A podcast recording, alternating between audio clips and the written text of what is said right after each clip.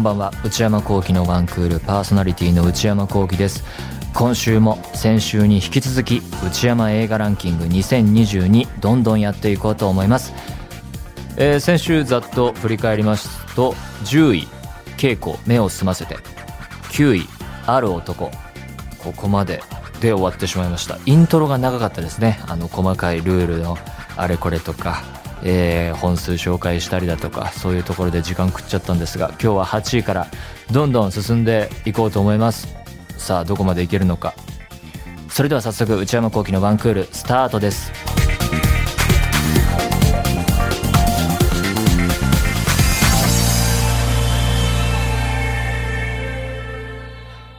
内山昂輝の1クール続いてはこちらのコーナー。内山映画ランキング2022先週に引き続き、えー、昨年2022年の中で私内山幸輝が見た映画のベスト10を作って紹介していきます。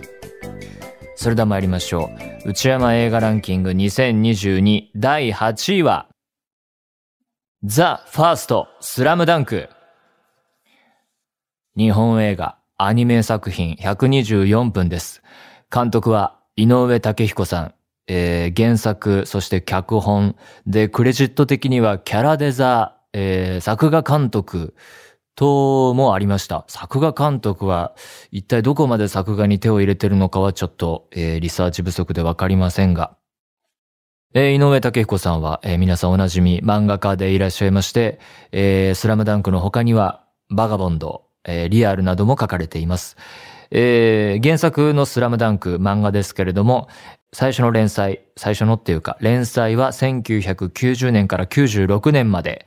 で、えー、その間93年から96年までテレビアニメが放送されていたと。で、テレビの他に中編ぐらいの尺で劇場版が数作作られていたりもすると。で、今回はそれをこう、なんて言うんでしょうね。リブートと名は打たれてるわけじゃないですけれども、まあ、えー、絵柄やキャストも変更して新たに作られた映画のスラムダンクということになりました。で、えー、私とスラムダンクの関係で言うと、えー、90年が生まれ年なので、えー、連載当時はまあ子供も子供、幼少期なので、リアルタイム世代ではありません。で、僕が初めて漫画を読んだのは高校生の時、初めて読んですげーってなって、で、昨年の末に再、2回目再読したという感じです。えー、アニメの方は見たことがありません。で、バスケットもですね、あんまり、ほんとスラムダンクで学んだルールぐらいしか知らないです。あの、全然わからないですし、で、そっからいろいろルールもね、連載当時からは変わってるそうなので、えー、そういうところにはついていけないレベルの人間が、えー、語っていきます。で、えー、この映画公開前の、えー、宣伝段階予告などが出ていた時にはですね、まあいろいろ賛否両論があって、まあこれくらいの規模でファンの方々が、読者がいてっていうことになると、それがメディアミックスするときは大体賛否両論になることだと思いますけれども、まあ絵柄について CG を、えー、大きく活用しているということとか、まあ、手書きで超絶作画が見たいみたいなね、意見もあったと思いますし、あるいは前回の、えー、アニメシリーズ、テレビシリーズに思い入れがある方は、主題歌やっぱりあれが流れないととか、キャストもやっぱそのままで聞きたかったっていう声もあったと思います。ところが、公開後、まあ、賛否両論はありるんでしょうけれども、一方で絶賛の意見が多数で、えー、僕も、えー、それを聞きつけて、読みつけて、え、そうなんだ、ということで、えー、慌てて再読するような形になってですね、えー、で、あのー、そういう絶賛の意見を目にする中で、大体こう、あの辺を描いているのねっていうのは知っていました。そして、こういう形式でやっているんだっていうのも大体知った上で、えー、見に行きました。なので今回、えー、これから語っていきますけれども、まあ、ネタバレっていうのは、公式ホームページでもある程度書かれているので、それにプラスアルファくらいになるかなと。漫画の展開に関しては、事細かに言うつもりはないですけれども、えー、多少なりともネタバレに類するようなことはあると思います。なので、もう本当に何も知らず、えー、映画で初めて見たいんだとか、えー、もう、原作ファンでなかなか見に行けなかったけども、こっからは何も知識入れず見に行きたいんだっていう人は、今すぐ音を止めて、えー、映画館へ行っていただければと思います。で、えー、あらすじ簡単に言っときましょうかね。神奈川県の湘北高校というのバスケ部に、まあいろいろ、えー、ある、バスケ部があるんですけど、いろいろこうトラブルを乗り越えて、スーパーな5人が、メンバーが集結して、えー、インターハイ出場を決めると。で、インターハイでは2回戦まで進み、なんとそこでは王者、山王高校が相手だったと。そこで、宮城亮太は過去を思い出すのだったという感じですかね。で、僕は、えー、前もラジオでお話ししましたけど、年末年始に休み入って、で、読み終わって、すぐ翌日に映画館へ駆けつけて、見に行ったんですけど、まずね、冒頭、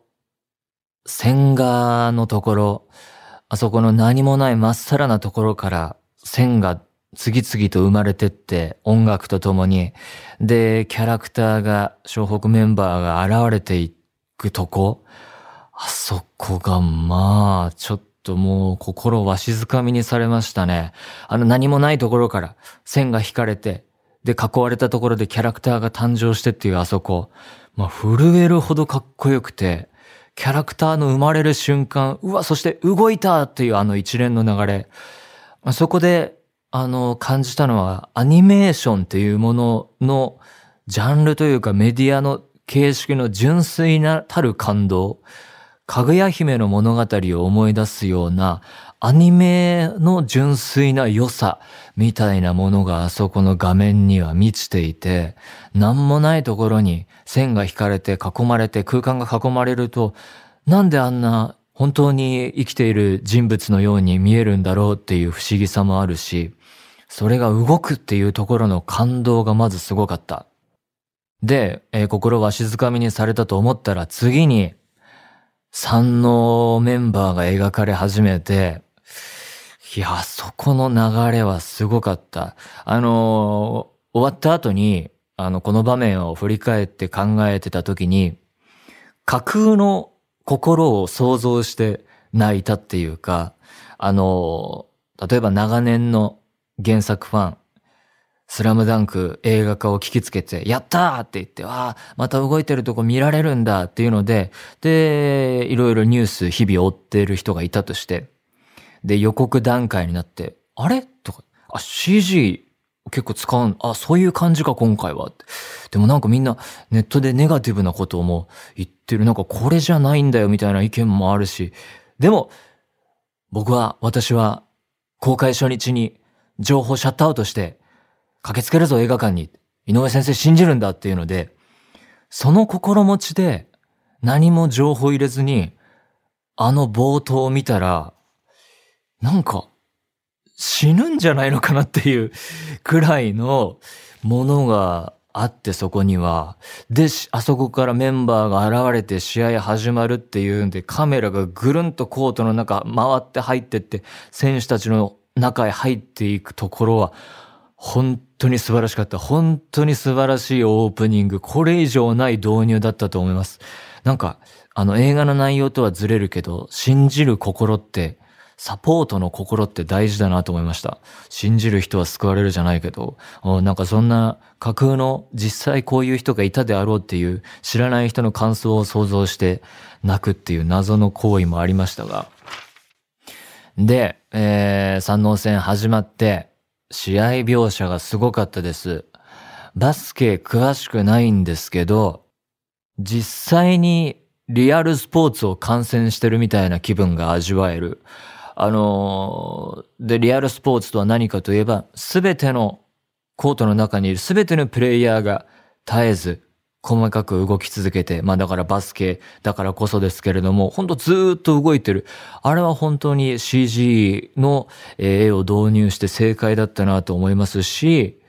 そこへあの、リアルだけど、リアルにスポーツ観戦してたら入り込めないアングルにカメラが行けるわけですから、そこにフィクションだからこその演出、そして利点が加わるわけで、まあ、ならではのものになってたと思いますね。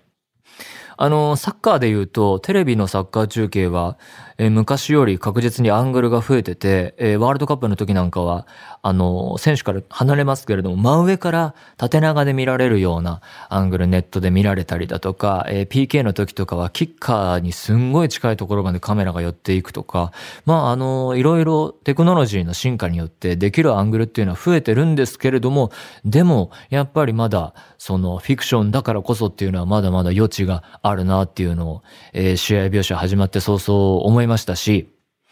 まず何より、最初あの湘北行けるかもみたいなムードの後の、三能杖っていう圧倒的にこれは勝てないだろうっていう強い敵。まあこれは別にスポーツものじゃなくてもバトルものでもやっぱ敵が恐ろしく強大に描かれれば描かれるほど、えー、それがまあハッピーエンドのそれを倒すという展開になるならば、あの後半に効いてくるわけですからそこ重要だと思うんですけど、それで言うと三能の強さの表現はマジですごかったですね。で、あの三能高校は、えー、劇中あ、漫画の劇中でも高校最強チームでもう何連覇中みたいな感じで、えー、湘北もいろいろこう、猛者たちを倒してここまでたどり着いたけれども、まあ、全然これまでとはレベルが違う対戦相手なんだと。で、倒せるわけがないっていうところから試合が始まるんですけど、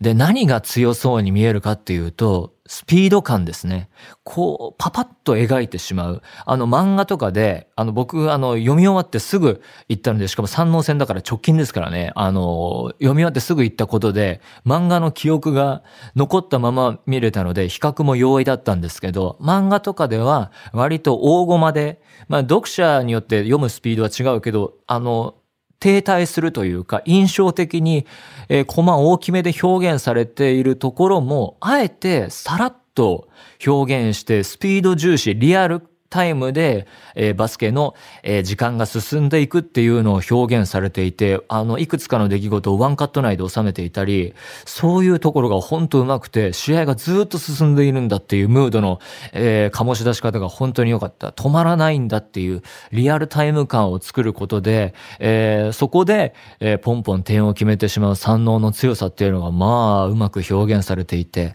えー、まず前半は、えー、圧倒されたオープニング、そして試合描写のそのスピード感が、これはすごいなと、えー、思いました。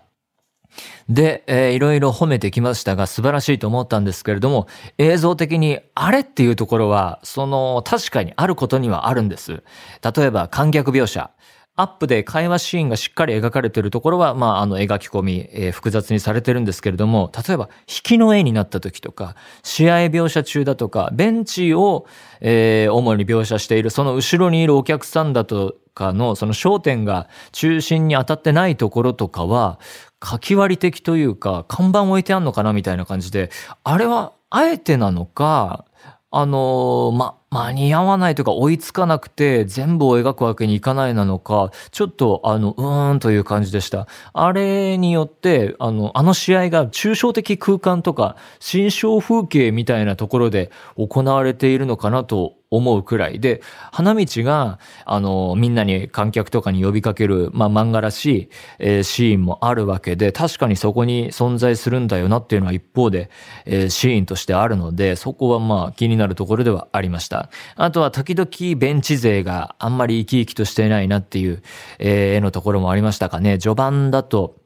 安西先生とか、まあ、特に動きの少ないキャラクターなので、あの、なんか、安西先生とかメガネ君とか他のメンバーが、こう、頑張れってこう、えー、抜かれて腕を前に出すカットが2回か3回あったと思うんですけれども、ちょっとそこが迫力に欠ける感じだったかなと感じました。まあ、ただベンチ勢の描写で言うと、湘北に入ってよかったって泣くところとかは、まあやっぱ良かったですね。好きですね、あそこ。笑いつつ泣くみたいな感じでいいシーンでした。で、えー、映画版、今回の映画の物語構造は、試合が進む、回想が始まる、で、また試合に戻る、階層が入るっていう、この繰り返しでできているんですけれども、これはまあ漫画的だったかなと思いました。あの、スポーツものじゃなくてバトルものだったら、えー、敵の階層がいきなり入るとかね。戦いの、えー、結構佳境で悪そうなあいつにはこんな事情が的に、あの、階層が入るとか、そういうのを連想するような感じ。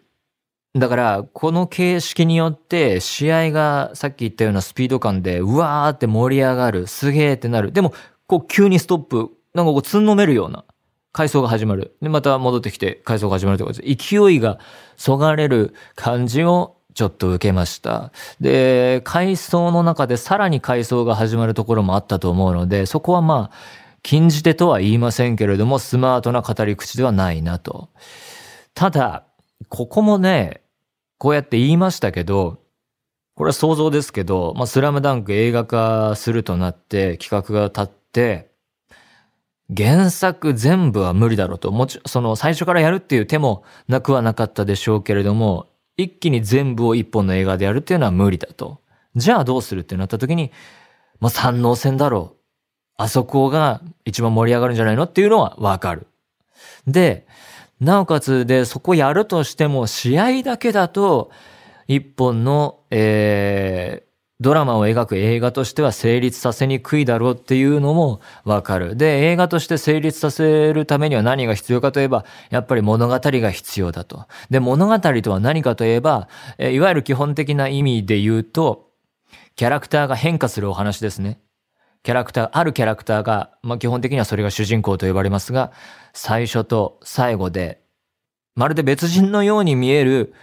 えー、その過程が物語だと言えます。で、別の人になるためには劇中何か試練を乗り越えて、こう自分が今までできなかったことに怖いけれどもチャレンジするような何か試練を乗り越えて、えー、違ったところへこう階段を登っていくように一歩踏み出す。まあ、成長物語のパターンであればそうなる。転落物語だったら登ってまたガラガラ落ちていくとかね。まあそういう変化があるお話の流れが物語だと思います。で、えー、今回は宮城亮太の変化を描くんだとなったんだと思いますね。で、だからこそ試合の合間に人間ドラマ、まあ回想のを使って人間ドラマを挟む形式、構造になっていると。まあ、それは理にかなっているし、とても理解はできるんですけれども、まあ、他にやるとしたら、試合が始まる前に済ませる、それを済ませた上で、試合に臨む。で、で、大事なところだけ、回想一回挟んでまた戻るとか。まあでもそれだと、さっき僕が、えー、オープニングで心をわしづかみにされたような効果は得られなかったわけで、まあそっちに進んでも、今みんなが絶賛しているような方向性にはならなかった気もするし、だからこれっていう、こうすべきっていうダイヤも出てこないんですけれども、まあ形式上、構造上、難しい部分はあったと思います。ただ、まあそうやってまあ、理にかなった、今回のプロジェクトにおける理にかなった構造の選択、形式の選択がされていて、プラスうまいなと思ったのは、えー、他の今回の物語としては、えー、過剰になるかもしれない他のディテールの省略です。とても潔い映画になっている。そこは本当にうまかった。これは成功していると思います。あれもこれもって拾っていったら、当然間延びしてたと思いますし、こう話の方向性がブレてしまう。つまり原作ファンの人はまあご存知かと思いますけれども、三能線一つ取ったって映画で描ききれていない美味しいところはまだたくさんあるわけですよ。あの、大好きです。今度は嘘じゃないっすのとことか、僕が何度も言ってますけれども、安西先生の見てるか矢沢のところ、まあこれも回想ですけど、とか、あとは、まあだから、ルカワと桜木のこれまでの犬猿の中とかが踏まえた上での、あのね、最後につながるわけで、だからそことか、あとは敵のね、三のメンバーの描写とかも、あのどうなんだろうなと。えー、そこをあえて、えー、省略することで、えー、今回は成功したんだと思います。ね、それで言うと、沢北の試合後のシーンもとっても良かったんですけど、あそこもね、セリフのバンクシーンみたいな感じで回想でえー、もう一回繰り返してたので、僕はあそこで言うと、あの、回想シーンの何か想起させる小道具みたいなものを見つめて思い出してちょっと感情が高ぶるとか、なんか小道具じゃなくてもなんか他のきっかけでそれを思い出すとか、だから思ったのが観客は覚えてるよなっていう、あそこでお願いしたことがこんな形にっていうのを観客が回想すればいいわけで、だからそこは観客を信じてもよかったのかなって思いますけどね。まあ、とはいえ、えー、原作の要素を絞り込んで新たなストーリーも追加して、まあ、アニオリですよね、原作者による。だからそれは本当意図はよくわかるなと思いました。ただ、一方で、初見勢はどうだったんだろう？原作全然知らずに見た人はどんな感想を抱いたんだろうなと思って。あの、でも知り合いに聞くとそういう人も知らないけどめっちゃ良くてもう一回見に行ったっていう声も聞くので、だから僕はもうもはやもう高校生の頃に戻らないとその見方、立場には立てないから見れないんですよね。自分で勝手に脳内保管してるなと思ったんで、あの、三井のスリーポイントとかも、あの、あれだけヘロヘロになってるのも、そうだよねって、あの、中学 MVP だったのに、いろいろあって部活から遠ざかった、あのブランクがあるから今スタミナ不足になってて、それをすごい後悔してるんだよねって脳内保管しちゃってるから、その保管を書いた状態で見たら、あれはどう映るんだろうなとか、スリーポイントで言うと、メガネ君もね、意外に決めるからね、全然ここでの投入は当然だよね、みたいなのも脳内保管してるんで、あと花道は本当、ルール分かりきってないし、不足が多いプレイヤーではあるから、そういうミスもあるよなとか納得いくんですけど、その脳内保管を抜いたらどうかっていうのは本当わかんなくて、だから一本の映画として評価は難しいなと思いますね。だし、よくこんな振り切った作りにしたなと思いますしね。で、えー、いろいろ、えー、言ってきましたけれども、試合のラストですね。原作でも超、まあ歴史に残る、漫画史に残る名場面だと思いますけれども、セリフが全然なくて、サイレント的演出で最後まで描かれる。まああれはだから、今思えば漫画にの中で映画的手法、映像的手法が取られたっていうか、止まってる絵なのに、プレイが連続しているように動いて見える。しかもそのとんでもないスピード感とかも見事に表現されていてっていうところがすごかったと思うんですけど、あれをまあ映画でどう描くかという意味では、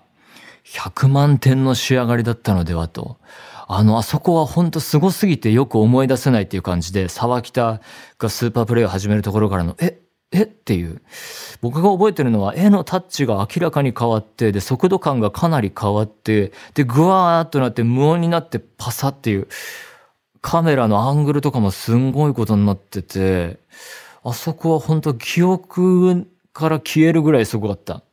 本当にスポーツの名試合を見ているかのようっていうか、フィクションのスポーツ映像表現として見たことのないレベルに達してたんじゃないかなと思います。なんかワールドカップでメッシとかエンバペのスーパープレーを見て場内がどよめく奇跡が今、このスタジアム内で起きたっていう、こう目の前でとんでもないことが起きたっていう、スポーツ好きな人が求めるもの、求める奇跡みたいな、その醍醐味がそこにあったっていうか、こういうことがあるからスポーツって見ちゃうよねってスポーツファンが思っているようなことが、あの映像に表現されているなと思いましたね。まあ、つまり漫画と同様の演出で、後半部で音が消えて、全部、環境音も抜いてたと思うんですけど、全部無音になる、テレビ放送じゃできない演出がされてて、で、その時に映画館がシーンと静まり返って、静かになって、あ、で、そこで感じたのはみんなスクリーンから目が離せないんだなっていうのが、こう観客、他の観客の人の気持ちも伝わってくるっていうか、で、息ができないような感覚になって、で、俺としては、昨日の夜中読んだとこなんで、もうこっから先まで全部展開分かってんのに、あれ？これどう、どうなんの？みたいな。え、ここもしかして変わるの？とさえ思わせるような先の読めなさの雰囲気の作り方がうまくて、で、シーンと静まり返ったんですけど、こう、斜め前の男性が多分耐えきれなかったんでしょうね。軽くおえつの音が聞こえてくるぐらい、なんか、でもそれもまたいいみたいな。その気持ちわかるぞみたいな感じで、改めて、こう劇場で見る意味みたいなものが観客が一体になる雰囲気を久々に味わった映画体験で、なんか配信全盛の時代で、あのー、オリジナルの新作も次々と出てくる中で、劇場のスペックが重要になってくるなと、IMAX とかドルビーとかも、えー、がどんどん向上していかないと配信に負けるぞって思ってたけど、なんか映画館で見るっていうのは赤の他人がいるっていう、で、その人たちと気持ちを共有するみたいなことが、ここも意義あるところなんだなって、まあ当たり前のことなんですけど、改めて思ったっていうか、まあでも、その観客と一体になるっていうのは、やっぱりスポーツというテーマ、題材ともぴったり重なってくるなと、見終わった後思って、展開とかプレイから目が離せないっていうところという意味では、親和性が高いですよね。だからそこが本当あの、珍しい体験ができましたね。で、終わった後、他の観客といえば映画館で出てきた10代ぐらいの若い3人組だったかなが、いろいろ話してて、原作あの後どうなんの？あ、この子たちは知らないで見てたんだな。でも、なんかその中に知ってる子が一人いたみたいで、あの後、次の試合さらっと負けるんだけど全然描かれないで、で終わり、とか、ええーとか言ってて、その連載時の読者のサプライズが再現 されてる光景を見るっていう、あのそうそう。で、俺もそれに対しても、そうそうそう、あの伝説のね、見開きの写真ねっていうふうに心の中で思ったんですけど、そういう人たちにも原作読んでみてほしいなと思いましたね。前半の集まってくるまで結構長いんだよとか、積み重ね、三能線も積み重ねが全部生きてくる作りになってるんだよとか、だから本当ね、そういう意味でも読んでみてほしいなと思いましたし、いやー、本当得難い体験ができたなと思いましたね。そういうことで、ということで、第8位、ザ・ファースト・スラムダンクでした。えー、今週もここでお時間です。以上、内山映画ランキング2022でした。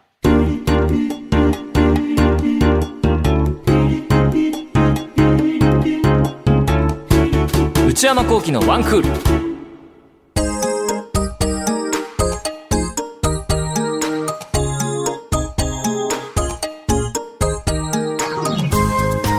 内山幸喜のワンクールそろそろお別れのお時間です。今週はスラムダンクで終わってしまいました。いやー、これでもちょっとまだね、話しきれてないところは、まだまだあって、やっぱ、面白い作品にはね、やっぱそれだけ言いたいことも出てきてしまうというか、映画ランキング、いつ終わるんだ？ま、来週もやっていきます。内山幸喜オフィシャルノート、内山幸喜の踊り場、毎週木曜の夜に更新しています。えー、最新の記事はエッセイの内容です。踊り場公式ツイッター、YouTube チャンネルもございますので、そちらもぜひご活用ください。すべてのメールはこちらのアドレスへお願いいたします。one.joqr.net、one.joqr.net。番組公式ツイッターアカウントは、アットマーク、one アンダーバー joqr です。こちらもぜひチェックしてみてください。この番組は、ポッドキャストと YouTube でも配信中です。ポッドキャストは、ポッドキャスト QR、Spotify、Amazon Music などで、YouTube は文化放送エクステンドの公式チャンネルで配信しています。更新は火曜日の夕方の予定です。それではまた来週。さようなら。